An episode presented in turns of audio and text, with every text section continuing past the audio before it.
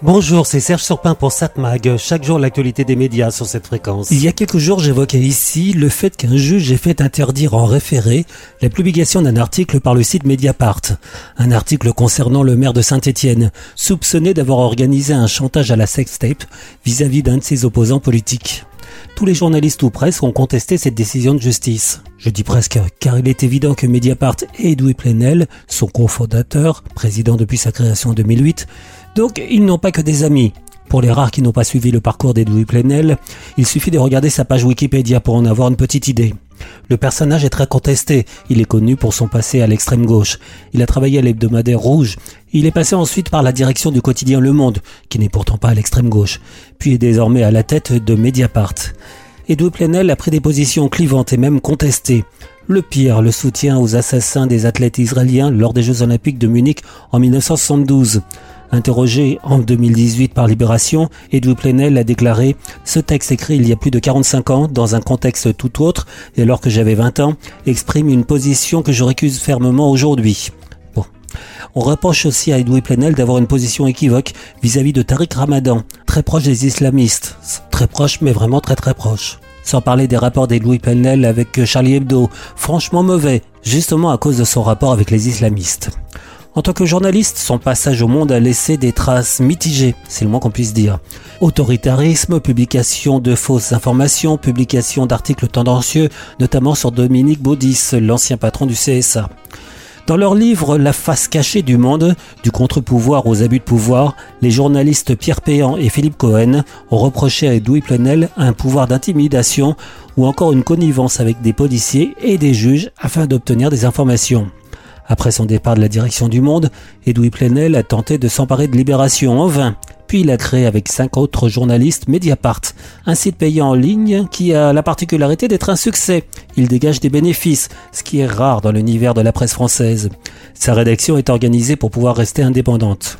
Et contrairement à ce qui se passait au monde, Mediapart a sorti des affaires qui n'ont pas vraiment été contestées affaire Cahuzac, Benalla, Betancourt, et même des informations concernant les rapports entre l'ancien président Sarkozy et Mohamed Kadhafi. Certains disent que les affaires ne sont pas vraiment contestées, mais elles sont parfois très orientées. Et puis il y a donc cette dernière affaire concernant le maire de Saint-Étienne. Après un premier article où Mediapart dénonçait le maire de procédures de chantage, de calomnie vis-à-vis d'un opposant, Mediapart voulait sortir un second article tout aussi destructeur pour le maire. Étant au courant, puisque le site l'a déontologiquement interrogé avant publication, le maire a réussi à bloquer la publication de cet article. Il a invoqué une atteinte à la vie privée, et cela sans que le site ait pu se défendre. Et un juge a interdit la publication de cet article. Pour les avocats d'Edouard Plenel et Mediapart, il n'appartient pas au tribunal de contrôler préalablement une information qui n'a pas été publiée.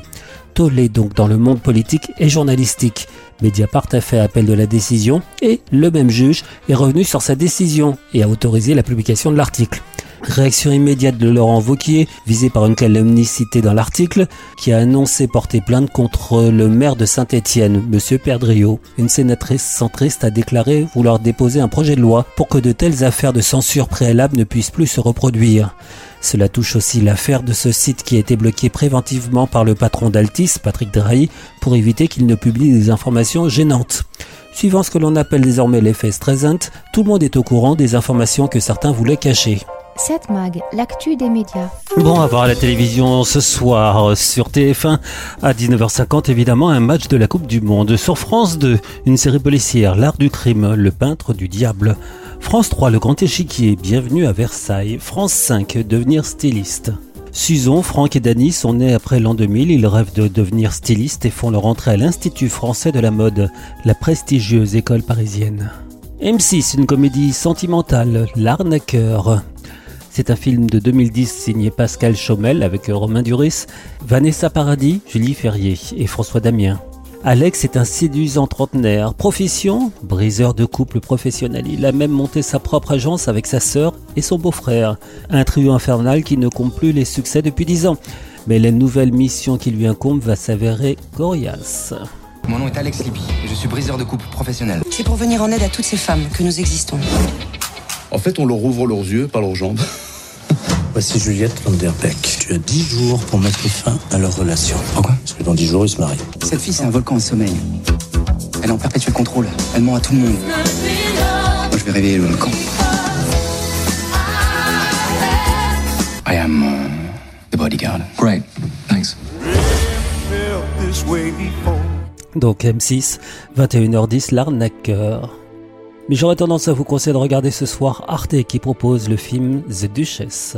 Dans la bonne société anglaise de la fin du XVIIIe siècle, Georgiana, duchesse de Devonshire, née Spencer, est, côté court, l'une des femmes les plus en vue du royaume. Côté jardin, sa vie d'épouse délaissée par un mari qui lui inflige un ménage à trois, avec une rivale qui n'a rien d'un conte de fées. Une véritable prison dorée avec le poids des traditions pour Barreau. Toute ressemblance avec le destin d'une certaine Diana euh, n'est pas une vue d'esprit. Elle paraît et tous les regards se tournent vers elle. La duchesse de Devonshire. Donnez-moi un héritier. C'est un ange, elle est parfaite. Enfer et damnation. Le duc de Devonshire est probablement le seul homme d'Angleterre à ne pas aimer sa femme. J'ai bien des défauts, vous ne l'ignorez pas. En particulier celui d'attirer l'attention. Partez avec moi. Si vous ne renoncez pas à lui immédiatement, je ferai en sorte que vous ne revoyiez jamais vos enfants. Georgina